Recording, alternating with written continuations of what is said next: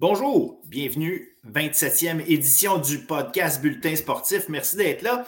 Et euh, avant de commencer, bien évidemment, je veux remercier Gagné Sport. Gagné Sport, notre commanditaire depuis les tout débuts. Gagné Sport, le spécialiste des équipements de sport. Leur équipe vend, répare, installe, inspecte et entretient les équipements de sport depuis plus de 25 ans. Leur service s'adresse aux particuliers, mais également aux centres de services scolaires, aux écoles privées, aux cégep, aux universités, aux municipalités, aux centres sportifs aux services de garde ainsi qu'au bureau d'architecture et d'urbanisme. Gagné Sport croit également qu'il n'y a aucun compromis à faire en ce qui a trait à la sécurité. Chez Gagné Sport, l'excellence du service qui est offerte à la base de toutes leurs actions. Merci Gagné Sport. Un show intéressant parce qu'évidemment, on continue de suivre euh, les éliminatoires au hockey collégial masculin, féminin, masculin avec Denzel Carré-Guéa, féminin avec Léa McIntyre, bien sûr. On euh, va les entendre dans quelques minutes, toutes les analyses sur les séries où on en est et surtout les séries qui s'en viennent parce qu'on s'en va, on est rendu en grande finale chez les femmes et les demi-finales vont s'amorcer chez les hommes. Bref, on fait le tour avec eux. On va avoir aussi en entrevue de la semaine le coordonnateur offensif adjoint de l'équipe de football, les Carabins de l'Université de Montréal, Gabriel Cousineau. On va évidemment jaser de ce qui se passe du côté des Carabins, euh, le, carrousel ou la valse des entraîneurs au niveau universitaire cette année, mais également un gros, gros volet au niveau du recrutement et, notamment du recrutement des jeunes joueurs d'âge secondaire vers le cégep et surtout ceux qui veulent aller vers l'université américaine. Le chemin, euh, le chemin qui est pris et surtout, euh, bref, peut-être quelques avertissements ou en tout cas quelques conseils ici et là sur quoi, quoi surveiller quand on veut prendre ce chemin. Bref, une super conversation avec lui. Par contre, euh, évidemment, avant d'aller là, je veux vous parler de ce qui s'est passé en fin de semaine passée. Évidemment, au niveau universitaire, c'est euh, beaucoup plus tranquille, mais au niveau collégial, en division 2, on avait au basket et au volleyball les championnats de conférence. Et maintenant, on connaît les euh, participants, ceux qui participeront euh, aux euh, différents championnats provinciaux dans deux semaines. Bref, je vous fais le tour rapidement. Au basket féminin, Chicoutimi, Onsic, Outaouais, Sainte-Foy, Édouard Montpetit, Tedford, Champlain-Saint-Laurent et Dawson se sont qualifiés pour les championnats provinciaux. À noter en particulièrement Onsic et Tedford. Onsic a gagné le championnat de conférence sud-ouest Tedford Nord-Est. Donc, ça, c'est le volet féminin basketball. Au niveau masculin, c'est Dawson qui a gagné le championnat de conférence Sud-Ouest, une victoire par un seul point contre Montmorency. Et Sainte-Foy a gagné la Nord-Est. Les accompagneront Sherbrooke, Onsic, Limoilou, Héritage, Lennox et Montmorency, comme je vous avais mentionné. Vous comprendrez que c'est les quatre meilleures équipes de chaque conférence qui sont qualifiées. Ensuite, en volleyball féminin, même chose. Volleyball féminin euh, Nord-Est, c'est euh, Sainte-Foy qui l'a emporté. Abitibi-Témiscamingue a été championne pour la Sud-Ouest et les accompagneront Lionel Gros, Garneau, Valleyfield, Dawson, Saint-Hyacinthe et Drummondville.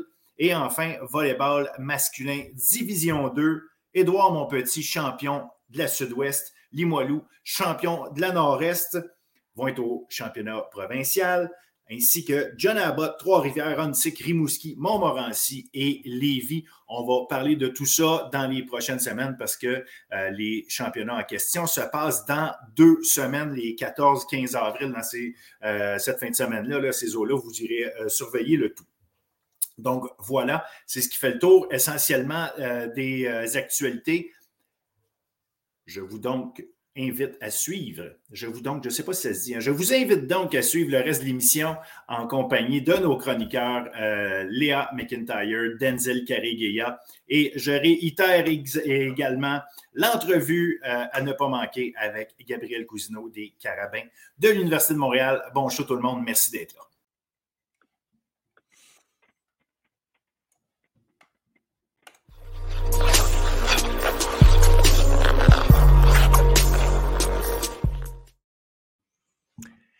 Avec Léa McIntyre pour parler de, de hockey collégial féminin, euh, on a eu de l'action amplement en fin de semaine. On a eu le droit à deux euh, super matchs, deux matchs qui sont allés en prolongation. On va commencer par la. Ben, en fait, je te dis même pas salut. Je te là, je présente puis je pars. Bonjour Léa. salut. C'est parce qu'il faut que les gens doivent savoir qu'avant de commencer à enregistrer, on commence à se dire bonjour, on se parle un peu, puis après ça, on dit on va commencer l'enregistrement. Fait que mon cerveau avait déjà fait le salut. Euh, oui, c'est ça. On va commencer avec le match Champlain-Lennoxville contre André Laurando. Le premier match de la série avait été logiquement gagné par Champlain-Lennoxville relativement facilement, du moins au pointage. Et là, on s'attendait probablement à ce que euh, peut-être que ce soit la même chose, vu, euh, vu ce qui s'est passé pendant la saison. On a eu un match assez spectaculaire, merci, alors que euh, le, boomerang, devant ses partisans, prend les devants 4 à 0, oblige l'entraîneur de Champlain-Lennoxville à prendre un temps d'arrêt. Et visiblement, ça a été payant parce qu'on a réussi à renverser la tendance. Ben oui, je me rappelle de, prendre mon téléphone, puis de dire, je vais aller voir le score, puis de voir 4-0 boomerang. J'ai fait un refresh sur ma page pour être comme pour être certaine de, C'était pas du mauvais bord. là, j'étais vraiment excitée. J'étais comme, mais là, ça veut dire qu'on va avoir un, un match euh, numéro 3. Puis là, j'ai commencé à suivre un petit peu plus. Puis après ça, tu dis, là, euh, Dave a pris son, son temps d'arrêt, puis après ça, les, les gros canons de, de Lennox ont pris ça en charge. Je pense que Sylvie Benoît a ramassé des points, Gabriel Santa, Gabriel qui score euh, le but euh, gagnant en prolongation. Donc, sur, une sur une montée d'India Benoît, d'ailleurs, qui, qui, a pris le retour. Fait que non, ce duo-là, effectivement, encore frappé fort. Exact. Donc, les, leurs gros canons ont pris ça en main et ils ont décidé, eux autres, que, que c'était pas fini. Gabriel a quatre points. Fait que sur, sur cinq buts. Donc, elle a, dit ça me tente pas qu'il y ait un match supplémentaire, on ouvre la machine, puis c'est parti. Tu sais, elle a, elle a quatre points sur cinq buts, puis je pense que le, je pense que le but où ils n'ont pas donné de points, c'est elle qui gagne la mise au jeu euh, pour, euh, pour ultimement amener au but. C'était intéressant de voir le boomerang arriver là, pas la tête entre les deux jambes, en se disant on a une chance, puis ils ont joué leur première période était solide. ça jouait à, jeu égal. Euh, marque rapidement, mettre ça 1-0, marque à la fin de la, première période, mettre ça 2 à 0. Puis ils sont sortis du, premier entraque extrêmement fort. Il n'y avait même pas deux minutes de jouer. Bang, bang, il avait déjà marqué euh, deux autres buts. Puis tu sais, des beaux buts, là. Il y a un, avantage numérique. Euh, puis c'était Maud Gilbert, en plus, en, échappé pour mettre ça 4 à 0. Donc, juste avant, juste avant que, justement Dave prenne son, euh, son temps d'arrêt, le Boomerang n'était pas une équipe qui marquait des buts euh, par chance ou euh, des mauvais rebonds ici et là. C'est juste l'autre équipe domine, mais on dirait que la chance n'est pas de notre base. C'était pas ça. Le Boomerang dominait, ou en tout cas, était très, très solide dans son match. Mais à un moment donné, je pense que justement, le temps mort a fait en sorte que Dave Evangelo, il était capable de faire comprendre à son monde on a encore beaucoup de temps. Revenez à votre game. Il faut que tu enlèves le sentiment de panique, je pense, dans ces, moments-là. Oui, exact. Puis euh, le boomerang devait être super bien préparé aussi à jouer euh. Ah, ils ont eu une semaine complète entre les deux matchs. Donc, euh, je suis certaine qu'ils ont fait beaucoup de vidéos qui sont vraiment euh, concentrées sur les petits détails. Puis ça a paru en début de match. Mais à un moment donné, l'autre équipe est vraiment selon moi, meilleur. Donc, ben, ça, ça a paru. Ils ont, ils ont repris le dessus, puis la logique a été respectée. C'est quand même une des meilleures joueuses de la Ligue. De l'autre côté, là, il faut, faut s'en attendre que ça se peut que ça arrive, qu'il y, a des blocs, puis go, tu sais. Euh, mais je suis contente qu que le boomerang se soit battu. Tu sais, ça montre que euh, toutes les équipes peuvent rivaliser avec tout le monde. Tu sais, ils étaient classés quatrième, puis ils se sont battus jusqu'à la fin. Une défaite crève-cœur, euh, match numéro 2 contre l'équipe qui était numéro 1. Donc, euh, non, c'est le fun. Je suis contente euh, d'avoir vu ça. je pense que ça va donner beaucoup d'expérience aux joueurs du boomerang. puis là, Lennox va avoir un match de moins de jouer pour se préparer pour, pour la finale. Puis je trouve ça le fun aussi que ça a donné un peu d'adversité à Lennox avant d'aller jouer euh, sa grosse série finale parce qu'à quelque part, il aurait pu avoir le petit chemin euh, pout, pout, pout, c'est facile, on s'en va là. Non, ça, t'oblige à te garder euh, on the edge, si on peut me permettre l'expression, ou est-ce que tu es, es, alerte, tu restes. Ça oblige les filles, je pense, à rester vigilantes. Puis même le coach, à la limite, de dire écoute, là, euh, je, comprends qu'il n'y a probablement pas besoin de cette affaire-là pour euh, sentir qu'il y a une vigilance, mais l'avoir vécu, contrairement à le savoir, ça va probablement leur permettre de commencer la série finale bang, tu sais, alerte justement, puis, sais, préparé, mais mentalement, là, vraiment être sharp. Exact. C'est de l'adversité qui ont, fait face euh, dès leur deuxième match pour eux. Donc, euh, c'est de l'expérience qu'ils prennent. Puis s'ils tombent euh, 0-4 dans un match euh, contre John Abbott en finale, ben, ils vont savoir quoi faire pour leur monter. Donc, non, comme tu dis, c'est une, une, expérience pour eux. C'est de l'adversité auquel ils ont fait face rapidement dans leur parcours. Puis ça peut juste être bénéfique pour eux pour la finale. Et cette fameuse finale-là va être une reprise de l'année passée parce que malgré ta prédiction, pas ta prédiction, tu avais favorisé euh, Limoilou.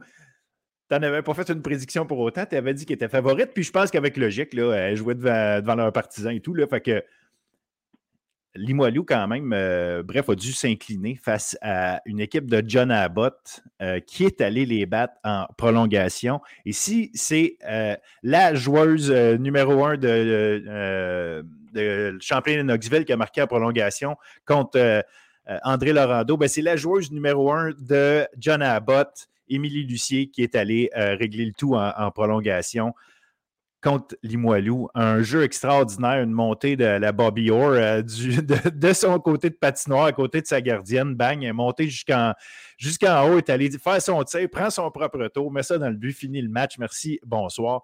Puis on, se rappelle en plus que tout ça, cette victoire-là, c'est sans les euh, deux Françaises, euh, Le Scodin et Barbirati, ce qui, ce qui rajoute un, quelque chose quand même à la, à l'importance, ben pas l'importance parce qu'elle est aussi importante, mais à la, la qualité de cette victoire-là. Oui, honnêtement, je suis, vraiment contente que euh, John Abbott ait gagné parce qu'on va avoir des matchs à Montréal. Je vais pas y aller. Oui. Ça va être. Ça va pas besoin d'aller à Sherbrooke ou à Québec. Non, mais pour être plus sérieux, je suis contente. dans, dans tous les sports, on souhaite une, une finale entre les deux meilleurs athlètes de, de leur sport. Puis là, c'est là qu'on on, on, est. On va avoir une finale entre Gabriel Santa et Émilie Lucier pour une deuxième année de suite. C'est les deux meilleurs du circuit. On en a parlé beaucoup, toi et moi. Et ça va être ça va être le fun de voir ça. Euh, une reprise de l'année passée. Puis, tu sais, je t'en ai parlé souvent aussi. Là, euh, pour moi, Noémie Marin était l'entraîneur de l'année, là, avec 14 recrues sur son équipe. Elle amène son équipe en finale. Molou, une grosse équipe. Euh, vraiment, là, c'est vraiment cool. Puis, tu sais, les gens de Dawson pas contents parce que parce que c'est nos adversaires, c'est les deux cégeps anglophones de la région de Montréal, mais j'ai le goût de, favoriser, de, prendre pour John Abbott en finale.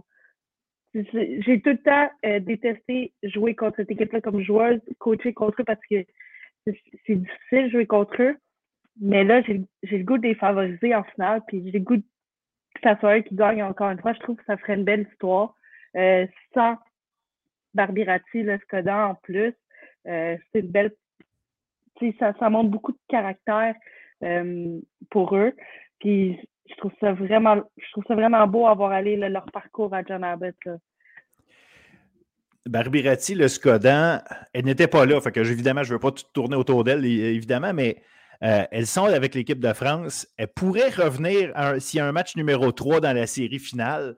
Euh, donc, ça va être intéressant, comme tu dis, de, regarder ce qu'il y en est, mais pendant ce temps-là, ça obligeait justement euh, le reste de l'équipe, et pas seulement Émilie Lucier, mais le reste de l'équipe à, à monter ça d'une coche. Puis tu parlais du fait qu'il y a énormément de recrues. Puis c'est deux recrues, justement, qui ont marqué euh, les deux premiers buts des, euh, des Highlanders.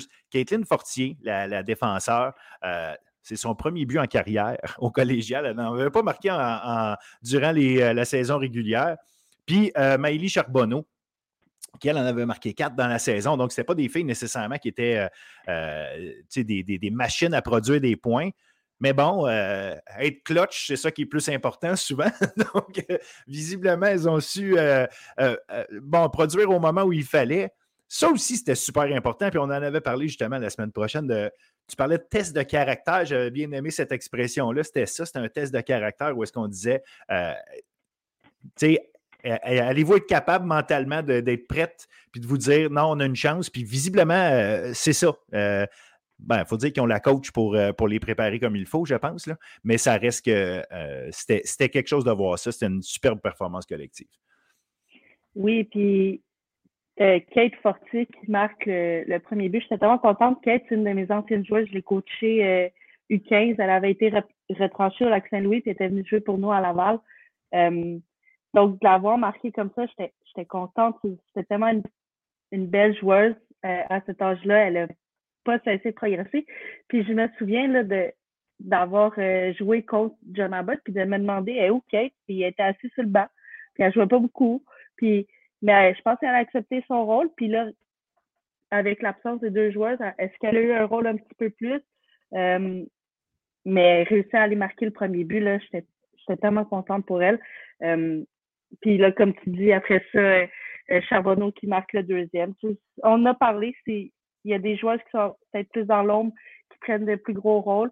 ils, ont, ils ont été capables de répondre à leur nouvelle tâche. Donc, euh, c'est vraiment cool. Comme je te dis, moi, je, suis en train de tomber en amour avec leur histoire de John Abbott, puis euh, j'ai le goût de prendre pour eux.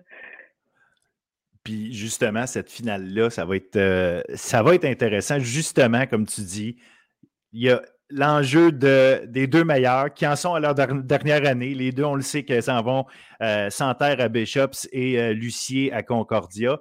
Donc, elles vont avoir l'occasion de se refaire face dans les prochaines années, mais plus au niveau collégial. Fait que ça va être la dernière occasion de voir cette, euh, euh, cette confrontation-là, où est-ce que c'est vraiment les deux joueuses qui, dans les deux dernières années, ont marqué le, euh, hockey collégial. Il y en a plein d'autres bonnes, là. Pas, ça n'enlève absolument rien à personne, mais c'est les deux spéciales, disons, de ces deux années-là qui vont s'être affrontées pour les titres de championne marqueuse, pour les meilleures compteuses et tout ça. Puis là, on va les voir en finale pour une deuxième fois. L'année passée, John Abbott avait gagné mais avec une équipe plus aguerrie. Comme tu as dit, il y a beaucoup de, recrues. Là, c'est probablement euh, Champlain-Lennoxville qui a cet avantage-là de l'expérience, si, on veut, si on veut le voir comme ça. Au-delà de l'histoire, le fun d'avoir des recrues puis d'avoir, le, d'avoir été capable de reconstruire ça si rapidement, c'est quoi qui va être à surveiller entre ces deux équipes-là? C'est quoi les, éléments qui, vont, euh, euh, qui vont faire les différences, les forces, les faiblesses de chacune des équipes, une par rapport à l'autre?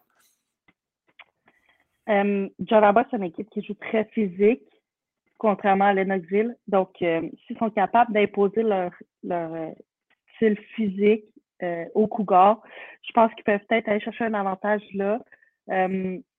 sinon, ça, c'est deux équipes avec des très bonnes offensives, très bonnes défensives. dans les buts, les deux, les deux pour moi, ça se ressemble, c'est solide aussi. deux bons coachs. Je, ne suis pas capable de départir rendu à ce stade-ci euh, un avantage ou un autre à une des équipes, c'est quand on décortique leur alignement.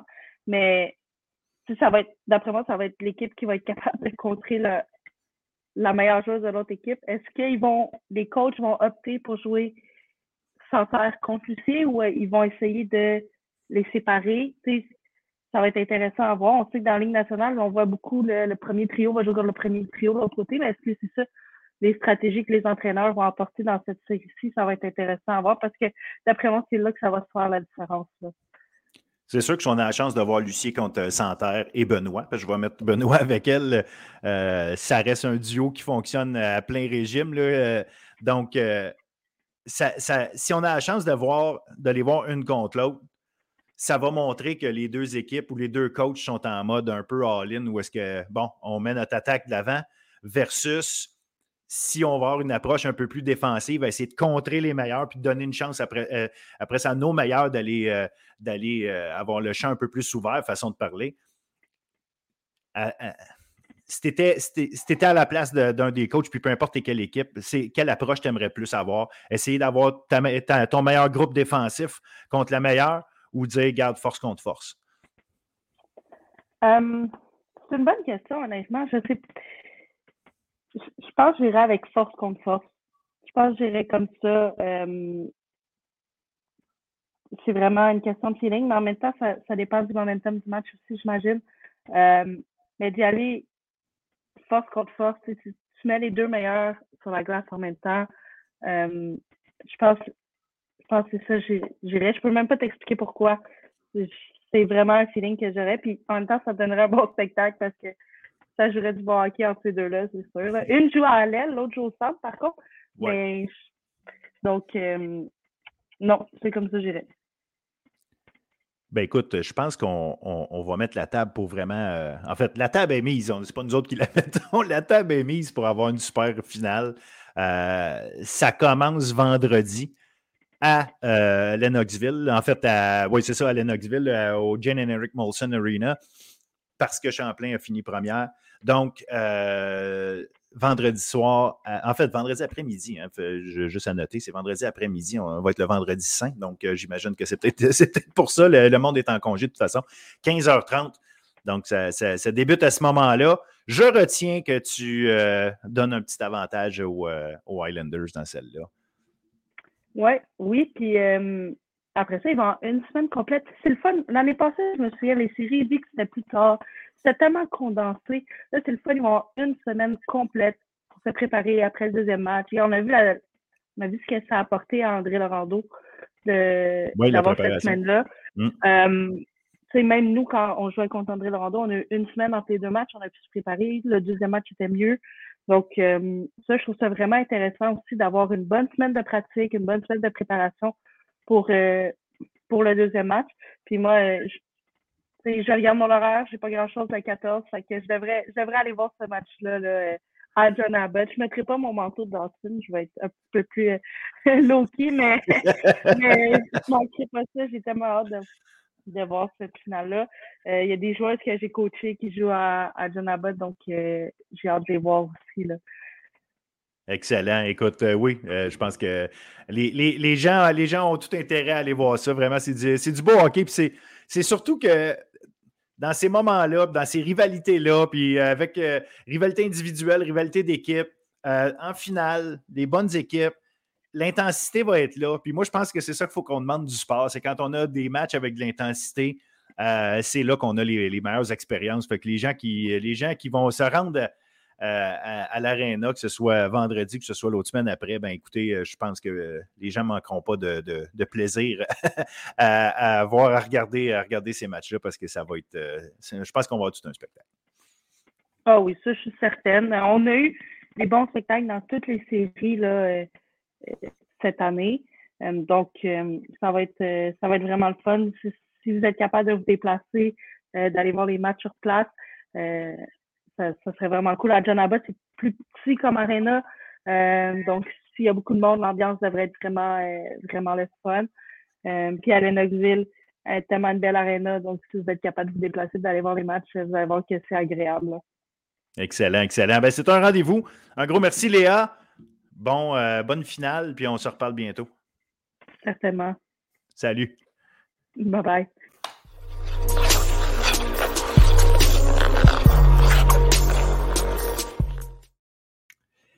Denzel Carré-Guéa avec nous pour parler de hockey collégial masculin. Salut Denzel. Salut Phil, ça va bien? Ça va très bien, toi? Ça va super bien. Malgré la défaite des Griffons de l'Outaouais, t'as as le sourire quand même, c'est bon? non, c'est ça. Il fallait déterminer un gagnant, puis euh, ça a été un match enlevant tout de même. Bravo. Euh, enlevant, tu dis, écoute, euh, assez, assez extraordinaire, merci. écoute, serré tout le long. Bang, une grosse troisième période finalement à l'avantage euh, de, l'équipe qui était favorite au départ, disons-le, les, filons de Tedford, mais quand même euh, les Griffons qui ont donné euh, tout un spectacle puis toute une, opposition à Tedford. Une excellente opposition face aux filons de Tedford. On savait que ça allait être un match très difficile du côté des Griffons, notamment avec l'absence du capitaine Jacob Renovio qui avait été rappelé par les Olympiques de Gatineau. On sait que Renovio, c'est vraiment un des éléments clés de la formation de l'Outaouais depuis les deux années qu'il passe avec euh, le programme. Donc, euh, les Griffons s'amenaient avec un effectif un peu plus, euh, un peu moins bien nantis, si je peux le dire ainsi. On a même dû utiliser un attaquant à la défensive pour combler cette perte-là. Donc, on s'est quand même très bien débrouillé en début de partie. On a vu les filons, fidèles à leur habitude, connaître une première partie de période vraiment étincelante. On les a vus nebiner au chapitre des tirs, mais c'est les Griffons qui ont été en mesure de s'inscrire à la marque en premier. Et sur, euh, à deux reprises, c'est sur des jeux assez similaires des contre-attaques assez anodines où est-ce qu'on est en mesure de prendre de vitesse à la défensive de Tedford puis à l'inscrire euh, des buts importants par temps. Et par la suite, en deuxième période, on revient. On fait preuve cependant des disciplines du côté de l'Outaouais et les filons vont en profiter. Ça a vraiment été l'élément déclencheur de, de la montée en puissance des filons dans ce match-là. On les a vus connaître beaucoup de succès sur l'avantage numérique depuis le début des séries. Ça a été le cas vendredi passé. Malheureusement pour les Griffons, en début troisième, encore une fois, on prend une punition. Cette fois-ci, retournement de situation, on est en mesure d'inscrire un but en infériorité numérique. On pensait qu'on allait s'en tirer du côté des Griffons, mais on revient quelques instants plus tard. Je pense qu'une quinzaine de secondes plus tard, Nathaniel Aubert va s'inscrire à la marque, lui aussi sur les unités spéciales, mais en avantage numérique. On va s'échanger des buts de part et d'autre pour euh, ramener le tout à 4 à 4 avec euh, quelques minutes à jouer. Puis finalement, comme euh, sur papier, c'était les filons qui étaient censés gagner. C'est comme ça que ça, va se terminer avec un, but important qui a été inscrit cette fois-ci en contre-attaque du côté des filons. On est capable d'aller euh, marquer en filet désert pour conclure le match, mais c'est un match très enlevant, haute en émotion pour euh, les deux équipes. Puis je pense que ça prépare bien le corridor ce qu'on a en ce moment. Oui, puis euh, tu sais, c'est intéressant parce que tu l'as mentionné, Tedford qui avait commencé le match en force. puis Tedford a vraiment, écoute, au niveau des tirs, si on regardait juste les tirs, 41-22, mais euh, c'est cette fameuse première période-là qui a un peu changé la donne puis qui a, permis aux Griffons euh, de, non seulement rester dans le match, mais causer, causer, un, causer un, doute peut-être dans l'esprit de, de, Tedford. Ce doute-là était rapidement, euh, en retour en deuxième période. visiblement, Tedford savait qu'il jouait du bon hockey, qu'il avait le temps de faire le travail, mais ça reste que tu domines une, une période, puis en l'espace de 23 secondes, l'équipe marque deux buts bing bang, tu, tu tires derrière 2-0. Oui, tu as confiance parce que tu sais que ton jeu est bon, mais ça reste que euh, c'est un match ultime. Tu tires derrière 2-0 et tu ne sais jamais ce qui va se passer. Ça a été intéressant de voir Tedford continuer de, relativement dominer, ce match-là en termes de possession de rondelles, de, contrôle du jeu, euh, mais les Griffons ne lâchaient jamais, étaient toujours là. C'est 2-2 après deux périodes. Comme tu dis, bon, euh, s'échange des buts pendant la troisième. Euh, j'ai adoré le, suivre la partie justement euh, parce que le pointage nous permettait tout le temps d'être une équipe ou l'autre et de croire. Donc, euh, au-delà au -delà du, déroulement du match, euh, ultimement, c'est le pointage. Fait que même si tu sais que tu joues bien, euh, si tu es en train de tirer de l'arrière euh, un 3-2 au début de troisième période où tu te fais. bon, tu penses que tu es correct parce que tu viens de marquer deux buts, tu mènes 4-3. Non, bang, eux autres, ils arrivent à mettre ça 4-4. Tu dis comment je fais pour me sortir de ça? les, les Griffons restaient toujours dans la, partie, puis les Griffons étaient toujours là malgré tout.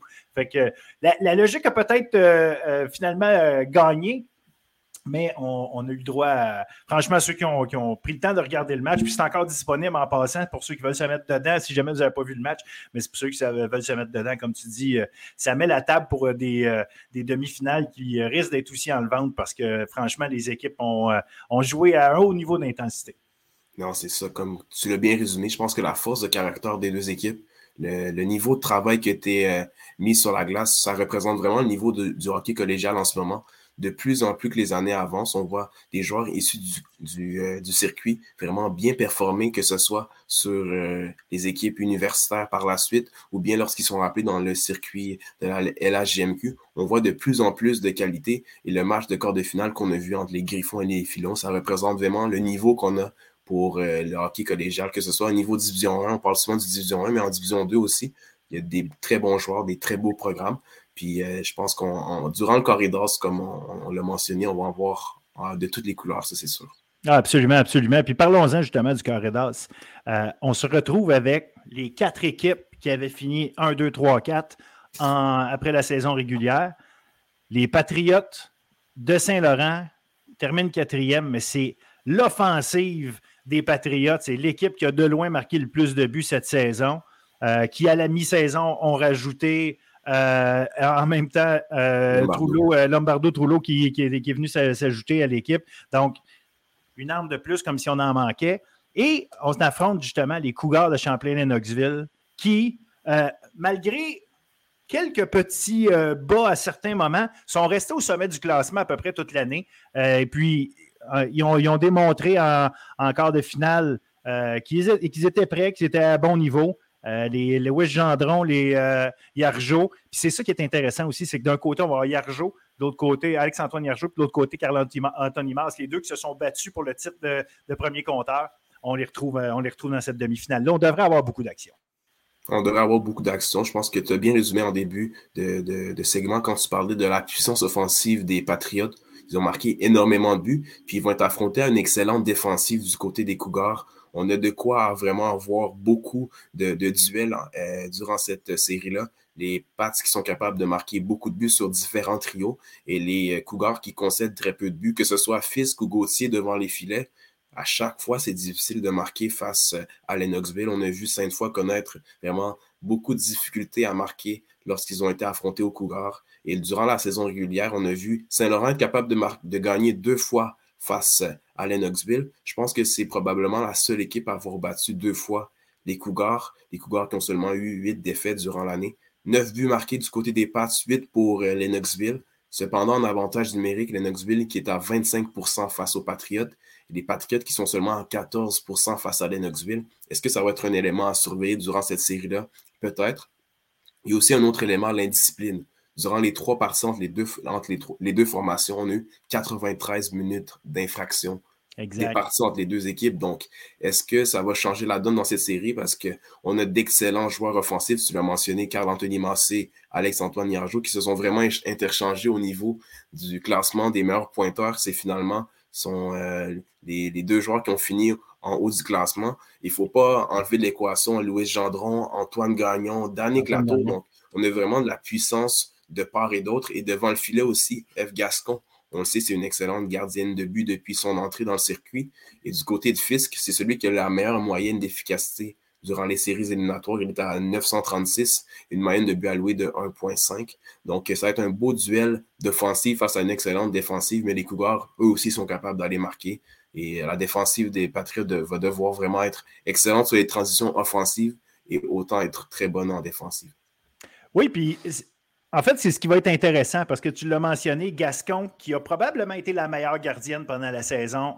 Euh, et de l'autre côté, Fisk, qui est actuellement probablement le plus haut, même si l'échantillon n'est pas euh, énorme. Donc, on a deux gardiens de très bon niveau et deux équipes capables de marquer. Est-ce que cette euh, petite qualité défensive-là de plus que, les Cougars ont va pas à la fin peut-être être, à l'avantage justement des Cougars? Des fois, c'est ce qui arrive. La défensive finit par créer de la frustration chez les, les meilleurs attaquants adverses.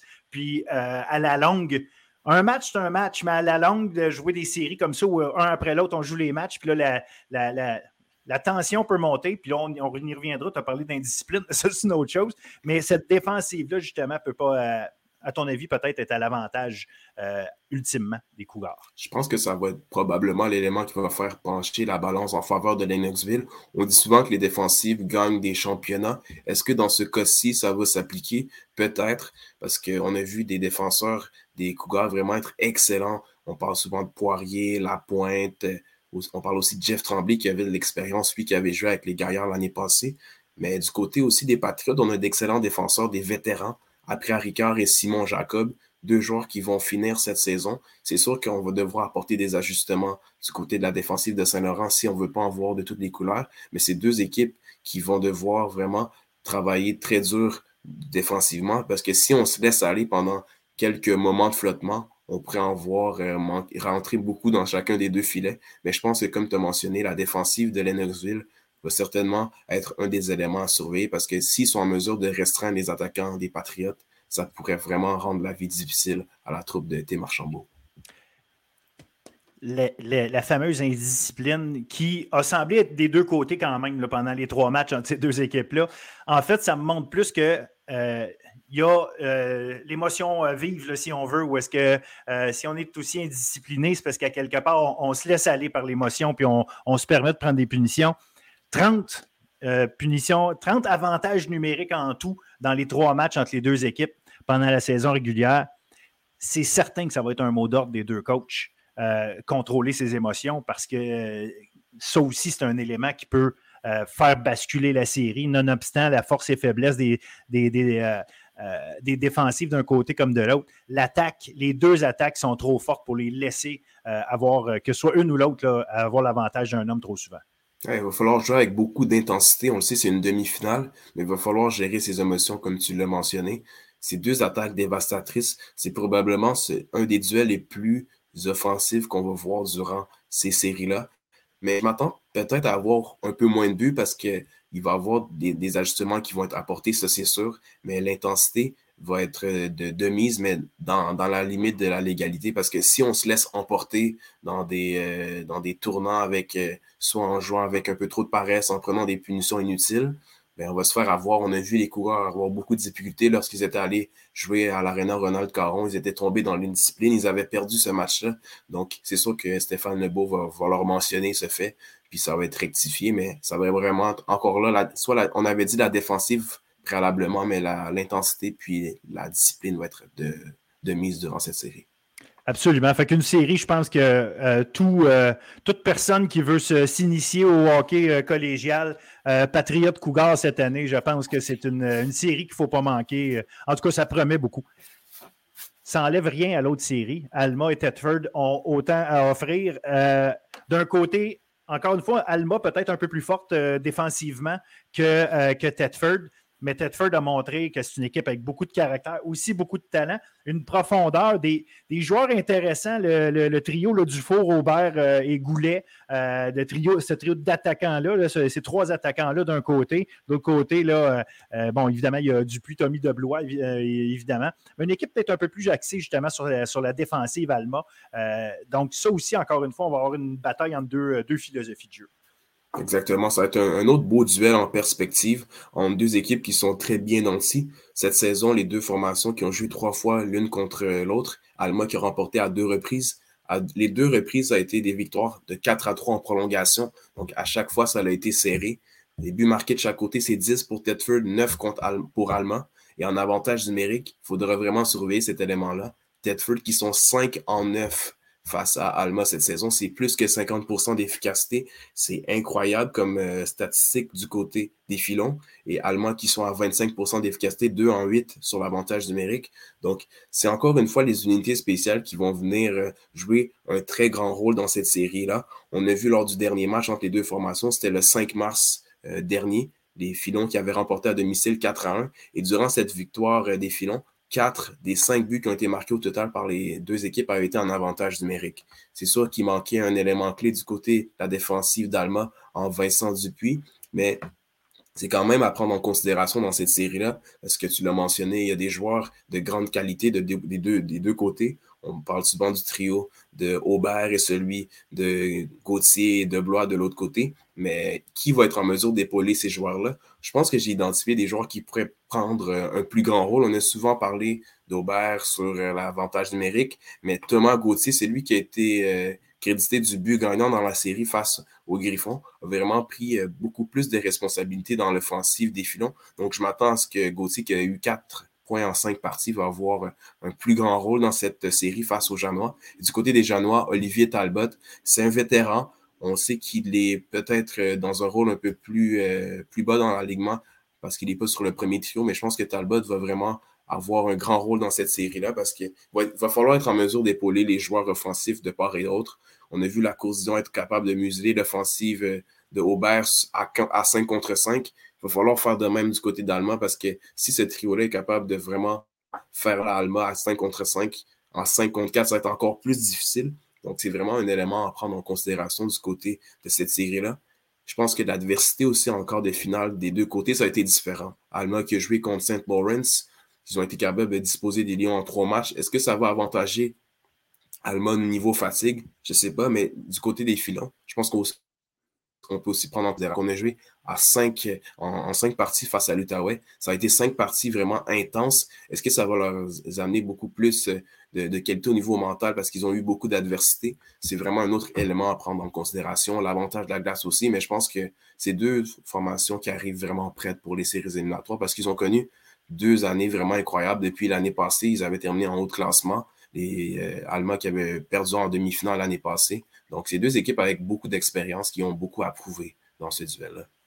Au niveau des gardiens, Frenette d'un côté, Bourdage de l'autre, Frenette est peut-être plus en tout cas, statistiquement, quand on regarde ça, Frenette a peut-être connu des, séries plus stables, disons-le comme ça. Est-ce qu'il y a un avantage à donner à Alma de ce côté-là ou si on efface ça? Parce qu'on sait que Bourdage est capable de, donner du, gros hockey devant le filet, des, devant le filet de On sait que Bourdage est capable d'amener vraiment de, bonnes performances devant son filet, mais je m'attends vraiment à ce qu'il prenne un peu plus euh, de place dans les matchs. Bourdage, qui pas, je pense qu'il n'a pas encore connu son plus grand match jusqu'à présent. Est-ce que ça va venir dans la série face aux Janois? Peut-être. Mais du côté d'Allemand, on a vu Frenette vraiment connaître euh, trois matchs euh, sans bavure même si l'an passé, ça avait été son collègue qui est son adjoint, je ne me souviens plus de, son, collègue, pardonnez-moi, euh, qui est son, adjoint cette saison, qui avait été partant durant les séries éliminatoires. Cette fois-ci, c'est Frenette qui est devant les filets. Mais je pense que si Frenette est capable de jouer de bons matchs devant sa défensive, parce qu'on a une très bonne défensive devant lui, je pense qu'on va être capable de s'en sortir du côté de, la troupe de Pascal Hudon. Donc, est-ce que tu donnes l'avantage à une des deux équipes euh, pour, euh, pour cette série-là, est-ce que tu, vois une des deux équipes euh, justement avoir, avoir un avantage ou en tout cas, sur qui mettrais-tu ton vieux 2? Honnêtement, je mettrais mon vieux 2 sur Tedford après la série qu'ils ont connue face à l'Outaouais. Je pense que ça va vraiment leur aider pour la suite du parcours. Beaucoup d'adversité encore des finales, c'est toujours bien mais c'est sûr qu'on va être fatigué d'avoir joué cinq matchs. Est-ce qu'on va pouvoir être en mesure de prendre avantage du côté d'Allemagne? Je pense pas que ça va jouer un, très grand rôle parce que c'est des matchs qui sont assez séparés. Il n'y a, pas, a pas de match durant euh, du lundi au jeudi. Donc, les équipes qui sont capables de bien récupérer. Donc, euh, si j'ai un vieux 2 à mettre, ça serait sur euh, Tedford. Non, parce que comme tu dis, dans le fond, c'est un match en deux semaines qu'ils ont, joué. Là, ils ont joué en fin de semaine un match, puis c'était tout. L'autre d'avant était l'autre fin de semaine avant. Donc, je pense qu'ils ont probablement eu le temps de euh, de se reposer dans tout ça. Le, calendrier le permet. Je trouve ça intéressant parce qu'effectivement, moi, Tedford, euh, je, les, sens sur une, forme de, de lancer, ou en tout cas, euh, au, niveau, au niveau de l'intensité du test de caractère, j'ai parlé de test de caractère avec, Léa McIntyre à propos des en hockey féminin, mais je pense qu'il y avait un, test de caractère pour, pour Tedford dans ce cas-ci, où est-ce que la logique voulait qu'il aurait, euh, peut-être dû battre euh, les Griffons plus rapidement. Ils ont eu à faire face à cette adversité-là. Ils l'ont vécu. Puis même pendant le dernier match, donc non seulement ils sont rendus au dernier match, mais pendant ce dernier match-là, euh, ils ont été testés. Ils savent maintenant qu'ils peuvent le faire. Donc, ça, ça, va être intéressant parce que, comme tu le mentionnais pendant la saison, Alma n'a jamais été capable de, vraiment distancer Tedford dans aucun match. C'est des matchs, les deux victoires, c'est en prolongation. Donc, non, ça va, être, euh, ça va être intéressant là aussi. Je m'attends à du jeu quand même un peu plus serré que dans l'autre, euh, série Patriote Cougar, où est-ce que je, quand je dis serré, pas dans le sens des pointages serrés, mais dans un jeu peut-être un peu plus collectivement le regroupé versus Patriote Cougar, où on pourrait avoir plus d'explosions offensives. je pense que je, suis dans la, dans, dans la même veine que toi. Je pense qu'à 5 contre 5, ça va être peut-être un peu plus fermé parce que ça va être deux équipes qui sont vraiment un peu plus axées défensivement. Mais ça va vraiment se jouer sur l'avantage numérique. À chaque fois que les filons avaient de la difficulté, l'avantage numérique est venu les sauver. On l'a vu lorsqu'ils ont ils, perdaient 3 à 2 face à l'Outaouais. On a vu Nathaniel Aubert marquer en avantage numérique. Donc, il faudra vraiment restreindre ce genre de moment-là du côté d'Allemagne. Si on donne trop d'avantages numériques à Tedford, il pourrait vraiment leur faire mal. Mais à 5 contre 5, comme tu dis, ça va vraiment être un jeu un peu plus fermé, resserré mais ça va vraiment pas numéro spectacle, ça c'est sûr. Absolument, absolument. Fait que, euh, on s'attend à une grosse fin de semaine. Étant donné que c'est la fin de semaine de Pâques, ben, on a les matchs qui commencent euh, vendredi, les, premiers matchs de, chacune des séries à 19h dans le cas de Saint-Laurent, Champlain-Lennoxville au Jane and Eric Molson Arena. Et entre Alma et Tedford, ben, ça se passe au centre Renault Fournier à 19h30 vendredi. Le deuxième match entre Lennox et Saint-Laurent, c'est dimanche, tandis que le deuxième match entre Tedford et Alma, c'est lundi si vous avez la chance d'aller voir ça sur place, c'est la meilleure chose à faire. Sinon, ben, RSEQ.direct, vous allez avoir l'occasion de voir ça. Euh, écoutez, je, vais euh, continuer de le dire et continuer de le crier le plus euh, haut possible et le plus de monde possible. Essayez d'aller goûter à ça. Le hockey collégial est vraiment intéressant parce que c'est du bon jeu, ça va vite, c'est robuste, puis tu as des buts. Donc, je pense qu'il y a un petit peu, un petit peu de tout. C'est vraiment, vraiment intéressant. C'est du beau hockey. C'est de l'excellent hockey. Puis en, contexte de séries éliminatoires, je pense que c'est encore plus amplifié. Donc euh, j'espère que vous aurez la chance, vous aussi, de, pouvoir regarder tout ça sur RSEQ. Ben, un jour, peut-être sur RDS. on sait jamais. On sait jamais. C'est bon. un gros merci, Denzel. Euh, on se reparle très bientôt. On va pouvoir faire le tour de, tout ce qui s'est passé dans ces demi-finales-là. Alors, euh, je te souhaite une excellente semaine, puis surtout du bon hockey. Pareillement, toujours un plaisir, Phil. Salut. Salut.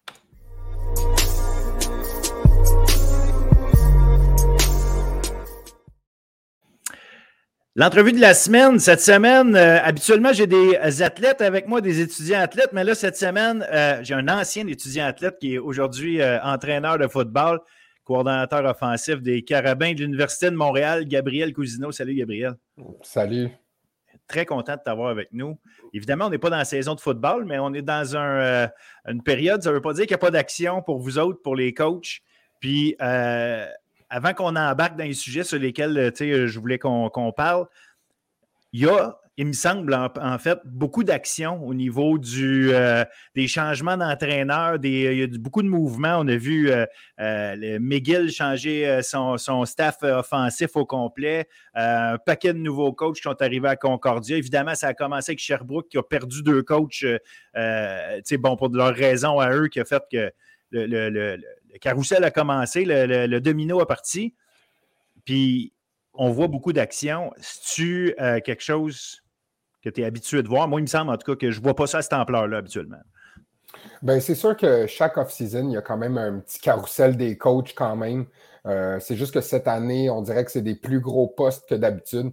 Euh, mais tu sais, le, monde du foot, c'est tellement un petit monde que souvent, quand il y a quelqu'un qui part, comme tu dis, ça fait tomber les dominos, puis finalement, ben, ça s'échange un petit peu partout. Euh, on se connaît tout un petit peu. On a tous travaillé ensemble un peu avec les, les Teams Québec, Team Canada, mm-hmm. euh, tout ça. Euh, mais c'est sûr que cette année, il y a eu un petit peu plus de changements que, d'habitude. On voit aussi, évidemment, que c'est parce qu'on voit toutes sortes de situations. des coachs universitaires qui passent dans une autre université. Bon, il peut y avoir toutes sortes de raisons qui amènent à ça. Les coachs collégiaux aussi, qui, s'en viennent justement profiter d'une occasion universitaire. J'ai parlé souvent, moi, avec d'autres coachs de ça, de, de comment tu es payé quand tu es un coach. Puis l'idée, je ne veux pas connaître le salaire ou quoi, même si euh, cette semaine, on a vu qu'en Ontario, ils ont sorti des, euh, des, salaires de coach. je ne veux pas aller là, mais c'est juste euh, à quel point, justement, cette. comment je pourrais dire, précarité-là, ou cette, le fait que ce n'est pas des salaires de, la NCAA, donc à quelque part, avoir l'occasion justement d'avoir un poste, quand tu es head coach d'une équipe collégiale, c'est quand même temps plein quand tu t'en viens au niveau universitaire, à partir de quand ça devient intéressant? Sur des postes de coordonnateur, euh, un poste de position pour un, coach qui est, qui est, en plein, qui n'est pas nécessairement en plein, mais je veux dire qui est un head coach collégial. À partir de quoi le step vers l'université devient intéressant pour un, coach? Bien, c'est sûr que les, tous ceux qui travaillent dans le sport amateur doivent être euh, dédiés complètement parce qu'on sait qu'il manque énormément de financement dans ces milieux-là. Puis on l'a vu avec le nouveau budget qui vient de sortir. Il y a pas eu de mention vraiment par rapport au sport qui était euh, énorme. Mais c'est sûr qu'ils euh, réussissent à avoir de plus en plus d'entraîneurs à temps plein. On le voit au niveau universitaire, collégial. Euh, nous autres, on, est rendu avec six ou sept entraîneurs à temps plein. Mais c'est sûr qu'on a d'autres engagements avec l'école aussi, que ce soit pour aider académiquement, faire le recrutement aussi. Puis, tu sais, c'est pas parce que la saison a duré juste trois à quatre mois qu'il y a vraiment une, grosse saison morte parce qu'on travaille à l'année, c'est certain.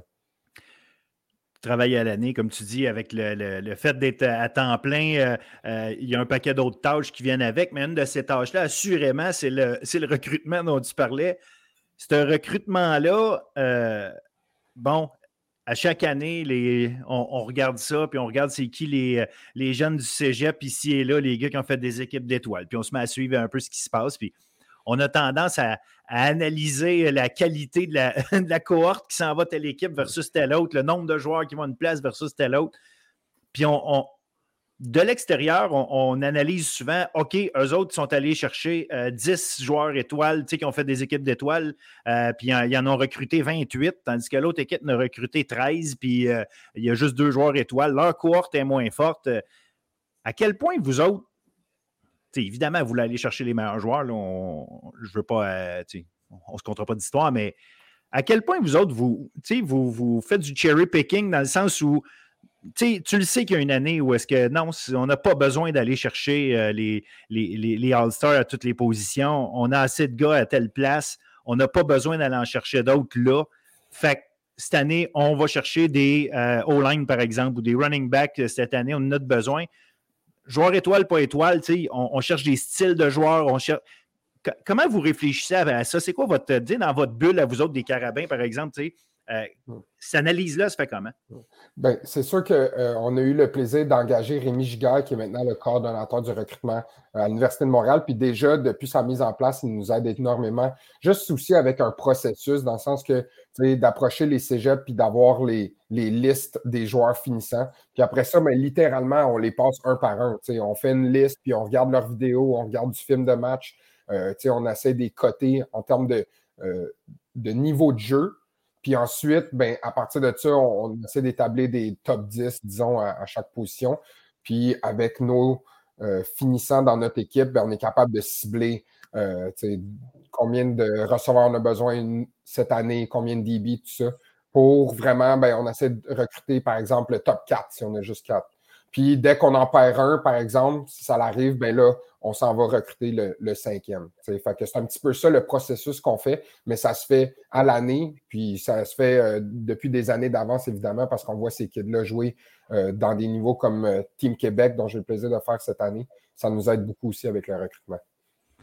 Je trouve intéressant l'idée, mettons, tu as besoin de quatre gars d'une position, tu vises, tu vises ton top 4 que tu t'es fait mais ça reste qu'il y a des chances quand même que dans ton top 4, il y en ait un ou deux, justement, qui aillent avec le rouge et or, qui aillent avec euh, qui tu voudras, tu sais. Puis, euh, bon, je nomme le rouge et or parce que c'est évident la, la, compétition directe entre les, deux, euh, entre les deux organisations, mais peu importe, ils peuvent aller n'importe où.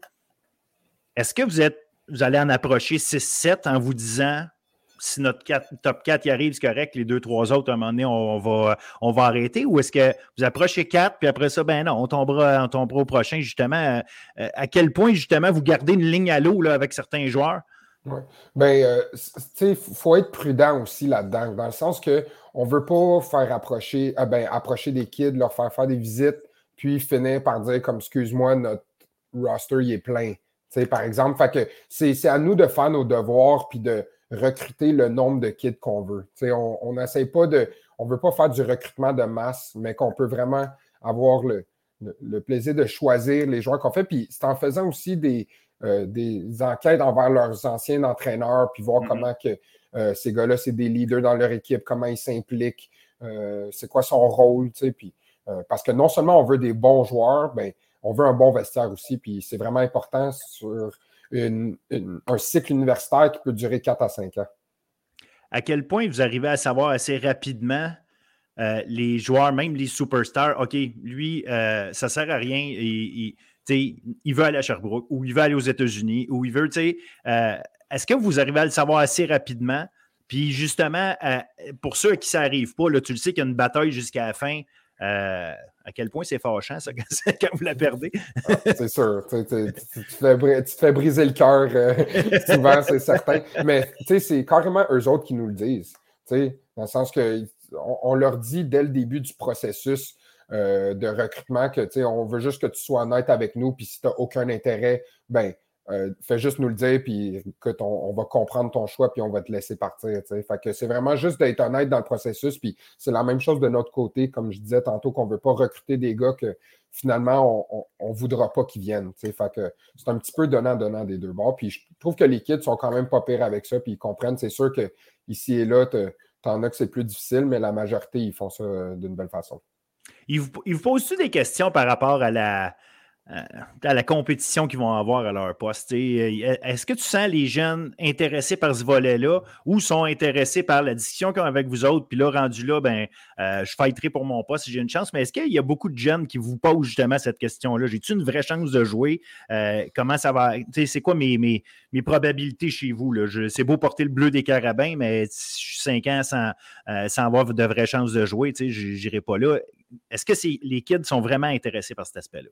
100 Les kids nous le demandent euh, tout le temps, puis c'est normal aussi, on comprend, mais il faut qu'ils comprennent aussi que euh, l'an prochain, ben, je vais en recruter une coupe d'autres, puis l'année d'après, une coupe d'autres, dans le sens que fais juste contrôler ce que toi, tu peux contrôler, puis c'est de donner ton meilleur, dans le sens que il faut que tu aimes la compétition, peu importe où tu vas aller. c'est ça, c'est certain, parce qu'il va falloir que tu compétitionnes avec les gars à ta position pour être parmi les, les 6-7 meilleurs pour être habillés à chaque semaine.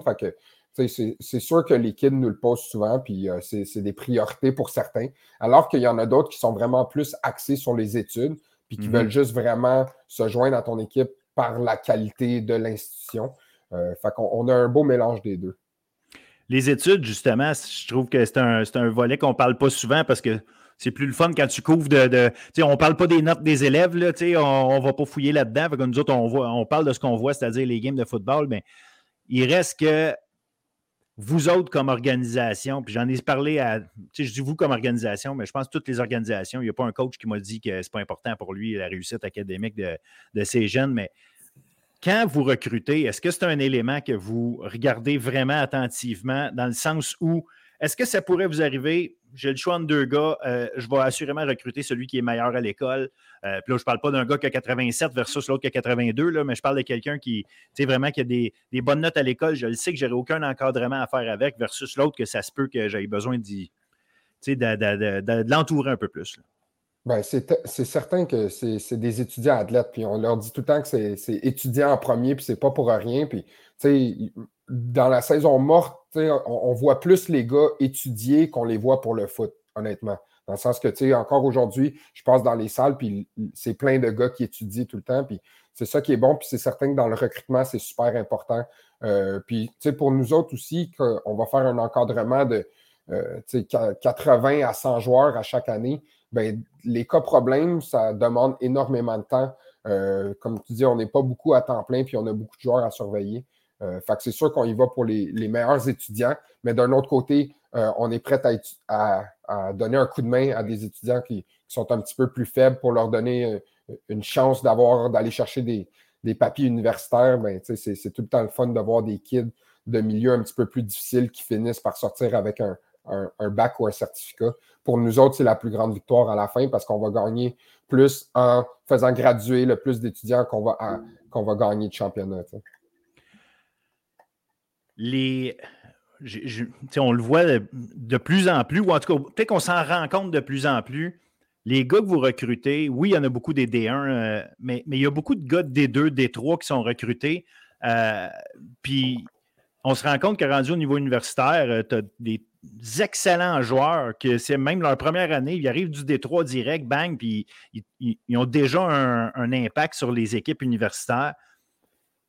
Comment vous, justement, vous, vous euh, quand vous faites vos listes, comment vous, comment je pourrais dire, euh, euh ça, comment vous cotez ça, justement, un, joueur qui vient d'une équipe des trois, je vais dire moyenne, pas nécessairement la meilleure équipe, mais, quelqu'un qui arrive d'une équipe des trois moyenne versus le gars qui est moyen en D1 dans une équipe moyenne. Est-ce que vous faites un contrebalancement quelque part? Est-ce qu'il y a, est y a une, comment je pourrais dire, une, évaluation différente du fait qu'il n'y a pas la même compétition, il ne joue pas au même niveau?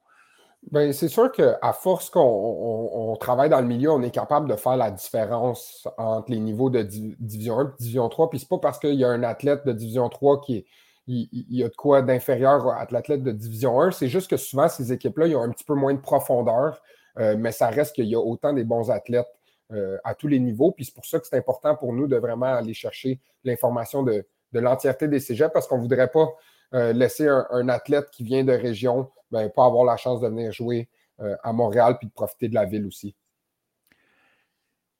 Évidemment, en plus des euh, collégiales D1, D2, D3, il y en a qui arrivent des États-Unis.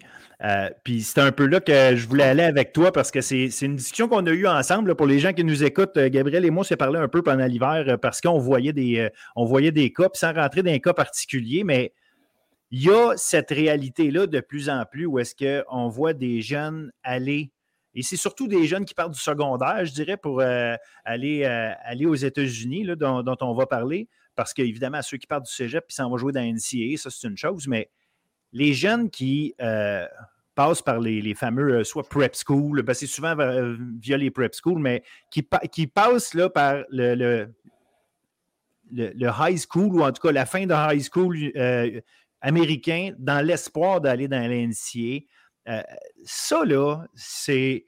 est-ce que c'est dangereux? Est-ce que c'est bon? Est-ce que c'est pas bon? je pense qu'il y a tout un, sujet autour de ça qui, est intéressant à discuter. Puis je veux avoir ton opinion sur ça, sur comment, comment c'est vu, comment c'est perçu par le, haut de la pyramide du coaching au Québec, les, les, gars universitaires. Comment vous percevez ça, ceux qui font le chemin en disant je vais aller m'essayer aux États-Unis en pensant que c'est un meilleur chemin pour le ou en tout cas pour monter plus haut? Ben ça, c'est. Euh, une boîte de Pandore, là, qu'il y a énormément de, discussions qu'il peut y avoir là-dessus. Mais tu sais, c'est sûr qu'une chose qui est inévitable, c'est qu'on ne peut pas l'arrêter. Tu sais, je veux dire, il y en a de plus en plus. Euh, puis je pense que c'est avec l'ère des réseaux sociaux aussi, c'est de plus en plus facile de contacter des entraîneurs de, ces écoles-là. Puis, euh, tu sais, c'est sûr que il y a des très bons athlètes qui, ça fait ne se retrouvent pas dans le RSEQ au niveau collégial, surtout qui ferait que le niveau de jeu serait vraiment nettement meilleur.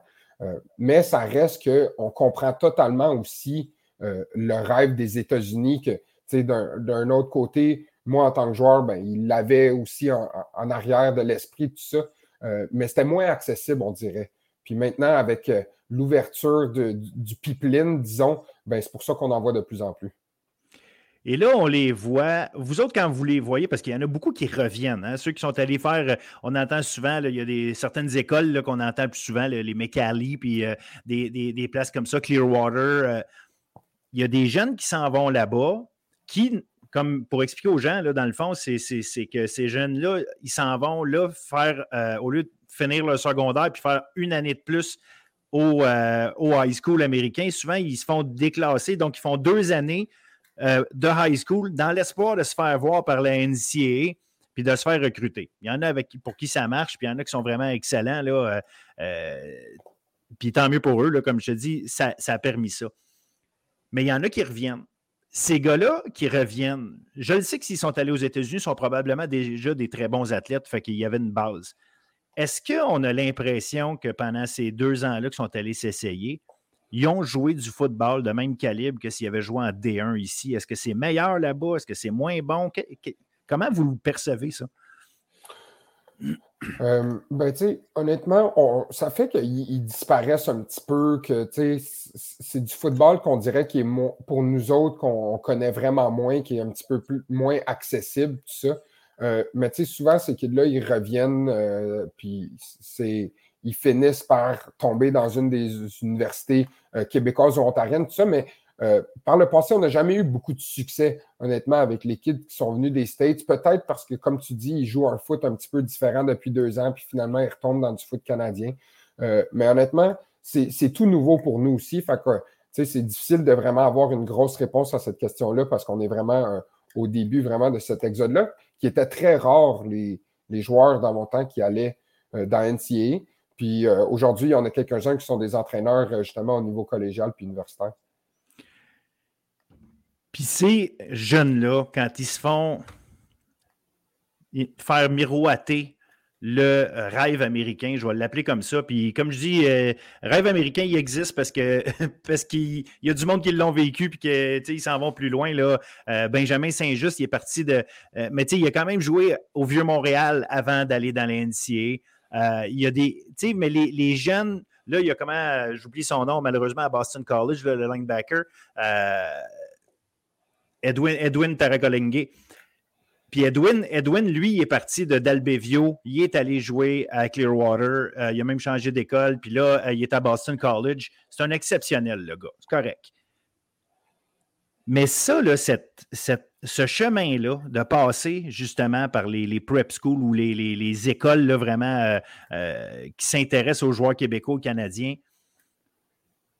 tu parlais tantôt justement que ça, réduit la qualité de notre, football ici, d'envoyer ces gars-là. Mais en plus de, réduire la qualité, parce que c'est sûr que si les meilleurs s'en vont, ils s'en vont. Mais est-ce qu'ils s'en vont vraiment vivre quelque chose qui est à leur avantage? C'est ça la, question en réalité.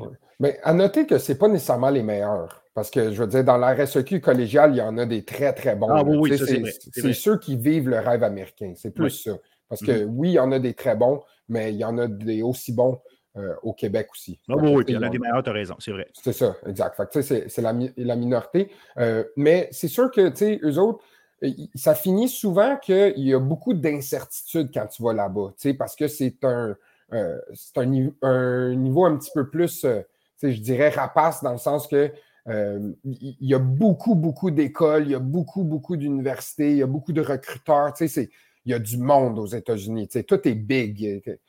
Enfin, c'est pour ça que c'est difficile pour les kids, justement, de vraiment avoir une vision nette de, où c'est qu'ils veulent aller parce qu'ils vont prendre un petit peu la première opportunité souvent pour ensuite ouvrir les portes. ils veulent juste avoir un pied euh, de l'autre côté de la ligne, puis qu'une fois que tu es là, ben, le processus est beaucoup plus facile quand tu es dans le, système euh, euh, scolaire américain. Mais ça reste qu'on a vu par le passé que ceux qui ont eu le plus de succès, dans NCA ont quand même passé par les niveaux cégep. Fait que c'est sûr que les, les, deux sont aussi bons, mais dans le sens que à voir dans les prochaines années, ça va être quoi le, résultat de tout cela. Tu parlais justement de l'aspect rapace. Penses-tu que nos, jeunes qui se font envoyer là-bas, là, parce qu'il y a des gens chez nous aussi là, qui, qui, qui font miroiter ça. Tu sais, quand c'est le, jeune qui dit Je vais aller aux États-Unis, il parle à son entraîneur, puis via son entraîneur, il a des contacts qu'ils ont, comme tu disais tantôt, il y a des anciens gars qui ont joué dans NCA, qui sont rendus coach ici, ils ont encore des contacts. Ça, c'est une chose parce que tu le sais que, un il y a une référence que tu peux dire euh, fiable.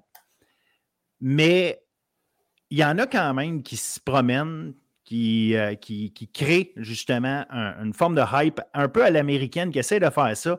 Puis je vais, je vais nommer Canada Football Chat notamment. Puis je ne veux pas te mettre dans le trouble à dire des affaires euh, contre eux autres ou quoi, mais c'est juste le modèle. Là.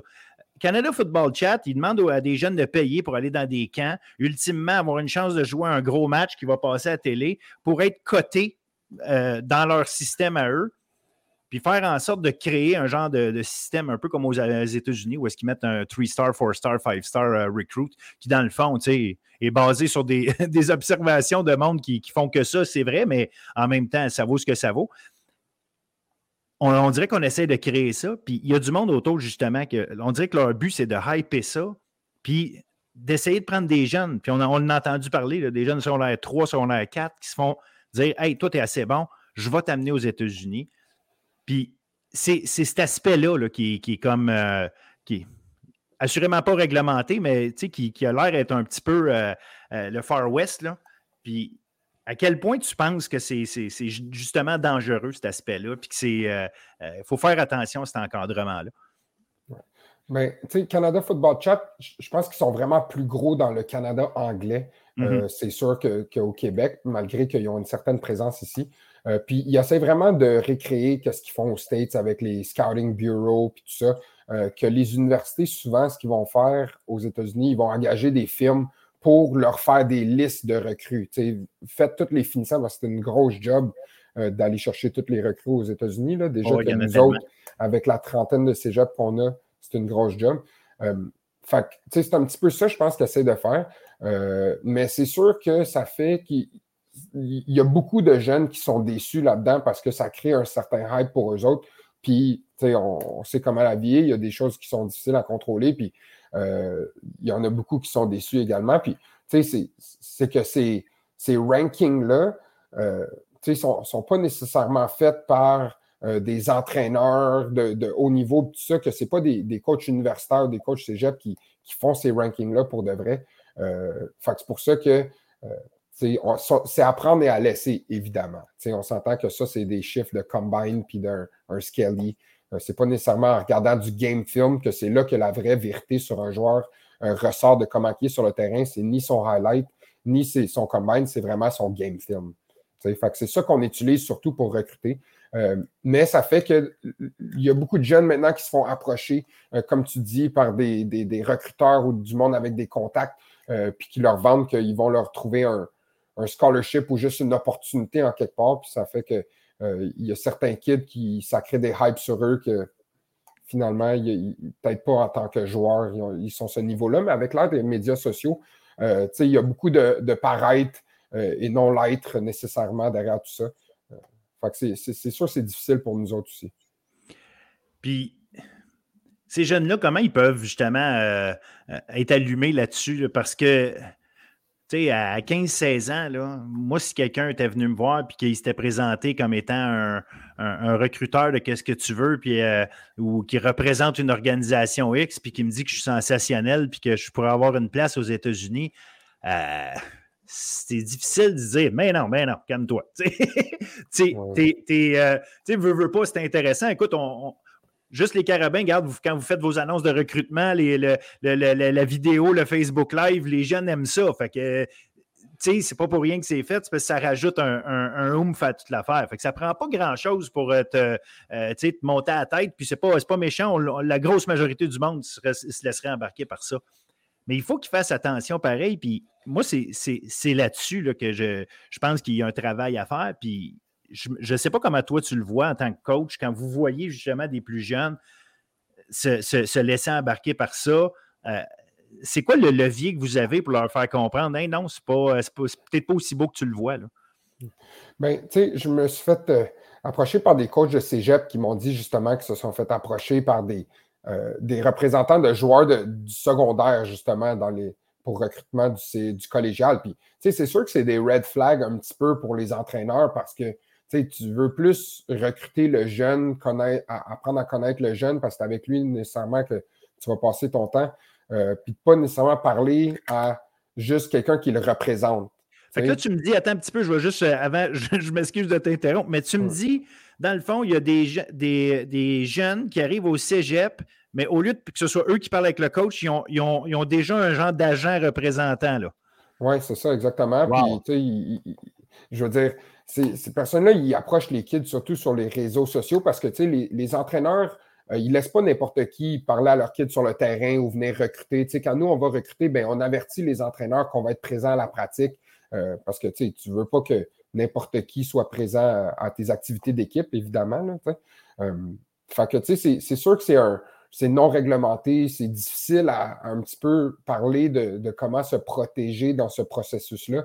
Euh, je pense que c'est juste en faisant de la sensibilisation, puis que les entraîneurs euh, parce qu'on prend leurs jeunes qu'ils sont les maîtres de leur recrutement un petit peu, puis peut-être, euh, si possible, avoir des parents qui les aident, puis des entraîneurs qui les aident dans le processus, et non des, des personnes externes, non entraîneurs, disons. Puis justement, si, si quelqu'un voulait se faire montrer c'est quoi le vrai chemin là, pour regarder ces opportunités, parce qu'on revient à l'idée que L'idée, c'est pas de dire aller aux États-Unis, c'est pas une bonne affaire. Si c'est ça que tu as le goût de faire euh, quelque part, euh, good for you, mais, mais prends le bon chemin, prends un chemin qui va te donner une chance au moins d'évoluer. Puis après ça, ben, de toute façon, si la personne revient parce qu'elle n'a pas trouvé son compte, euh, fair enough, tu as essayé des affaires, on essaye toutes des choses dans la vie, puis des fois, ça ne tourne pas comme on veut, mais si un jeune, justement, quand tu parlais de red flag pour un, coach qui voit, un représentant arriver, mais ce même jeune-là, c'est quoi le red flag qui, qui devrait, euh, euh, qui devrait euh, voir quand justement il se fait, il se fait expliquer ce que, comment ça fonctionne aux États-Unis. Parce qu'il y a des façons d'amener les jeunes aux États-Unis, mais justement, il y a les bonnes façons, puis il y a la façon, je, je vais t'en trouver une place. Mais c'est ça, c'est quoi le, le, justement le red flag qu'il devrait voir? Mais c'est sûr que j'ai jamais été au travers un processus d'envoyer un kid aux États-Unis ou d'y aller. Euh, que c'est sûr que c'est difficile de mettre le doigt sur c'est quoi exactement qui est le red flag. Mais je pense juste qu'il y, y a beaucoup de monde qui vont vendre un petit peu du rêve qu'on va avoir un, scholarship ou une présence dans un petit peu n'importe quelle école. Puis je pense qu'il faut juste faire attention aussi de faire un, un background check sur l'école, puis tout ce qui est les inscriptions, tout ça, parce que il y a beaucoup qui reviennent, qui ont de la misère ensuite académiquement, juste à cause que soit ils ont pris du retard ou que les cours, ce n'est pas nécessairement des cours qui sont crédités dans un, système euh, euh, scolaire. Fait que euh, je pense que c'est juste vraiment de, faire eux-mêmes leur devoir puis d'essayer d'être accompagné par un parent ou un coach un petit peu plus, de ne pas juste avoir une personne qui les guide à travers de ça, mais d'essayer d'avoir une communauté, d'avoir du monde qui peuvent les aider. Mais c'est difficile, comme tu dis, vraiment à, vraiment mettre le doigt sur c'est quoi qui est, qui est, les gros red flags. Toi, si un, euh, tu euh, recrutes ou tu, tu essaies d'approcher un joueur puis qui te dit euh, parle à mon agent, tu, tu vois ça comment, toi? Euh, ça va arriver un jour, sûrement. Hein. Euh, ben, tu sais, honnêtement, qu'est-ce que tu veux qu'on fasse? On va y parler, là, si le jeune, il vaut vraiment la peine. Euh, mais, on n'a pas vraiment parlé de comment on, dealerait avec ça. Mais je pense que, ça, ça va être du cas par cas. Puis quand ça va vraiment arriver, ben, on va vraiment voir si le joueur, vaut la peine. puis, la réalité, c'est que moi, je veux vraiment parler aux jeunes. Puis, dans le processus de recrutement, c'est important d'apprendre à les connaître. Puis, euh, on ne fera jamais euh, une décision sur un jeune euh, d'y offrir une bourse d'études ou bien juste de, joindre l'équipe sans le connaître dans sa vie de tous les jours puis dans ses études. de toute façon, on, bypasserait, c'est sûr, l'agent pour, parler aux jeunes. Puis, si le jeune est inaccessible, ben, dans l'équipe, il ne sera pas plus accessible. Puis, ça va être. C'est peut-être pas bon pour le vestiaire. Puis tu le disais euh, au début, quand, on, a commencé à se jaser, euh, c'est un petit monde, le coaching euh, au, football au Québec. Puis j'imagine quand vous autres, de toute façon, vous vous connaissez tellement assez que vous êtes capable de vous parler des joueurs, vous êtes capable, tu sais, de la même façon, un joueur qui va voir son coach, euh, probablement que son coach connaît déjà des coachs euh, de, de, cégep. Fait qu'il il peut mettre en contact les jeunes avec les bonnes personnes pour avoir une bonne idée de comment ça marche avant même le recrutement. Des fois, il y a des jeunes qui ne savent juste pas comment ça marche. Et tu dis, je vais parler, euh, je vais te mettre en contact avec un coach qui est dans une autre région complètement. Je le sais que tu n'iras pas jouer là. Au moins, il va t'expliquer comment ça marche, puis tu n'auras pas l'impression qu'il joue du violon. Je pense qu'il y a beaucoup de ça aussi qui peut se faire dans la mesure où il faut utiliser nos coachs qu'on a actuellement faire confiance qu'ils ont beaucoup de contacts de toute façon à l'intérieur du Québec, puis euh, ils devraient être capables de faire la job de ce côté-là. Oui, c'est ça, exactement. Le secret, c'est vraiment la communication entre les niveaux, euh, les niveaux paliers, entre l'universitaire, collégial, secondaire. Puis, je pense qu'il l'a vraiment déjà. On, parle des jeunes qui partent au secondaire, euh, aux États-Unis, tout ça. On s'entend qu'on parle d'une grande minorité des joueurs de notre système ou, du Québec. c'est juste qu'on le voit de plus en plus, mais euh, dans le sens qu'il y a énormément d'entraîneurs, justement, qu'on se voit dans les conférences, euh, dans l'équipe du Québec, encore une fois, que je dis qu'il y en a énormément qui sont là, puis ça nous permet de nous retrouver, puis de parler du football, puis de, des fois parler de, l'avenir du foot au Québec, puis où on aimerait que ça aille. Euh, c'est sûr que c'est excitant quand même.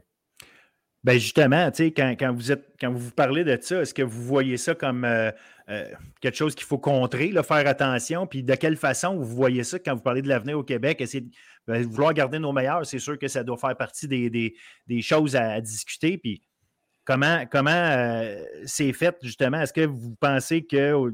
Je comprends qu'au niveau universitaire, puis c'est différent, mais quand les coachs collégiaux se parlent entre eux, est-ce qu'ils est-ce qu'il cible des choses qu'il faut qu'il fasse pour améliorer l'attrait, si on veut, du, football collégial québécois versus essayer d'aller faire le chemin américain? Ben, c'est sûr que pour améliorer ça, ben, il faut que nous autres mêmes, les universités, les cégeps, ben, on, améliore nos installations, on améliore l'équipement qui est disponible aux joueurs, on améliore le niveau des, entraîneurs euh, en général. Puis, tu sais, c'est juste vraiment en euh, se regardant dans le miroir puis en faisant qu'est-ce que nous autres, on peut faire de mieux pour offrir à ces kids-là une meilleure opportunité puis de rivaliser avec les États-Unis. Euh, je pense que c'est le seul moyen pour, pour que les jeunes y restent ici le plus longtemps possible. Tu penses quoi de ceux qui, sont au Québec, mais que c'est des, écoles, des coachs, quoi, puis, tu montrent, comment je pourrais dire, euh, ouvre la porte à dire, hey, regardez ce qui se fait aux États-Unis. Est-ce que c'est c'est sain de dire Hey, les kids, vous avez la chance d'aller aux États-Unis comme de jouer au cégep, ou tu penses que c'est quelque chose devait, que les coachs ici devraient faire attention à dire non, tu sais, euh, on devrait faire la promotion du football québécois avant de dire aux jeunes. Euh, tu sais, c'est pas une question de mettre des bâtons dans les roues d'un jeune qui va aller aux États-Unis du tout, là. Mais est-ce qu'en faisant la promotion égale, si on veut, puisqu'il y a des endroits où est-ce que, ils vont le dire, là, nous autres, euh, on, on, connaît des coachs américains, puis on peut vous faire, on peut vous faire aller jusque-là. Comment c'est perçu ça? Comment, euh, comment tu vois ça, cet aspect-là? Ben, je respecte totalement le rêve des kids d'aller aux États-Unis. Ça, c'est certain. Je veux dire, euh, c'est 100% comprenable.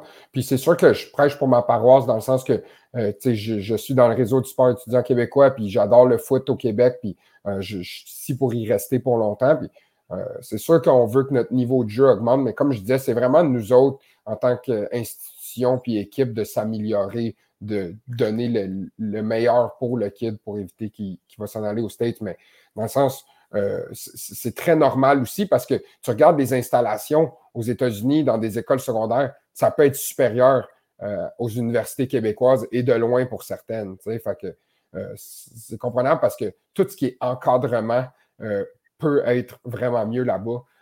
mais nous autres aussi, ça reste que au Québec, c'est formidable le travail que les entraîneurs font pour aller chercher de l'encadrement, puis on le voit année après année.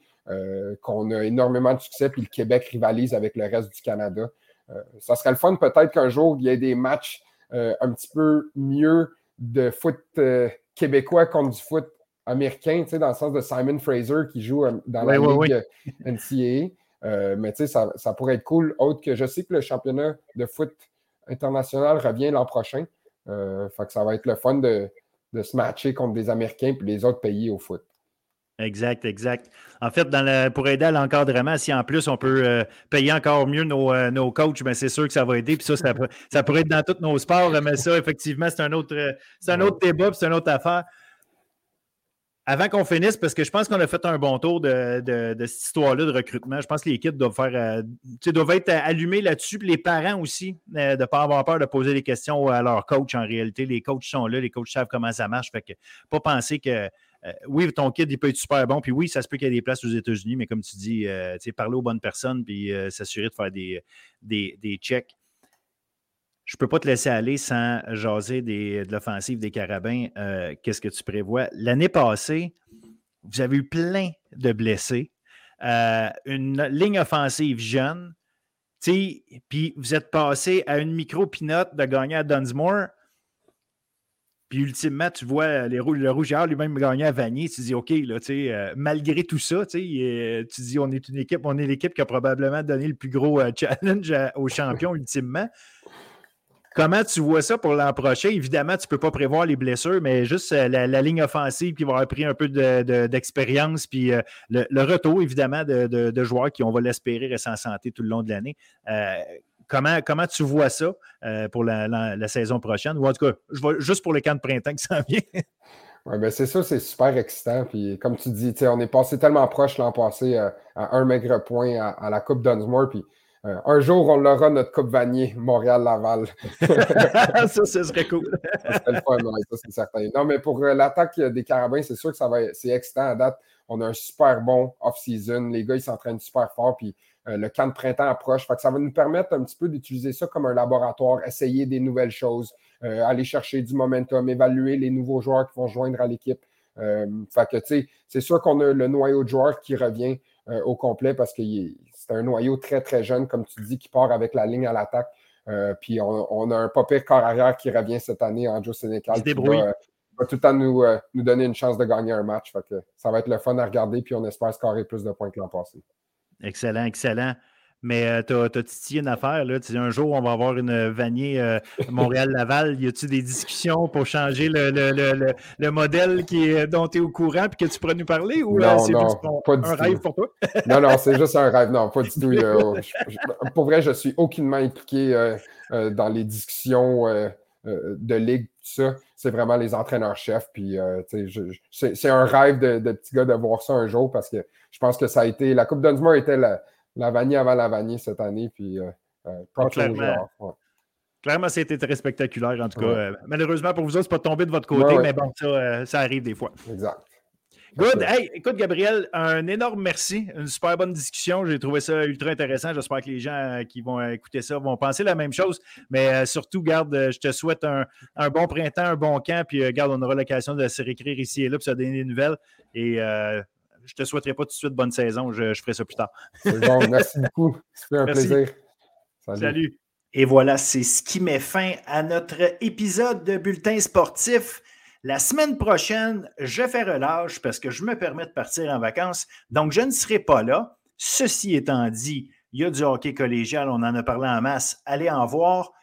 Il y a des matchs les fins de semaine. Dans, euh, pas en fin de semaine prochaine, l'autre après, on a les championnats provinciaux euh, Division 2 de basket et volleyball. On va suivre ça. Donc, dans deux semaines, on se reparle. Moi, d'ici là, je vous souhaite de l'excellent sport universitaire collégial, bien, surtout collégial, parce que ce temps-ci, l'universitaire, c'est un peu plus tranquille, mais euh, je vous souhaite de profiter amplement du sport qui est autour de chez vous, puis du sport euh, au niveau du secondaire aussi, là, il y en a en masse, puis il y a le flag football qui est en train de, qui est à la veille de commencer. Ça, c'est toujours, toujours super intéressant.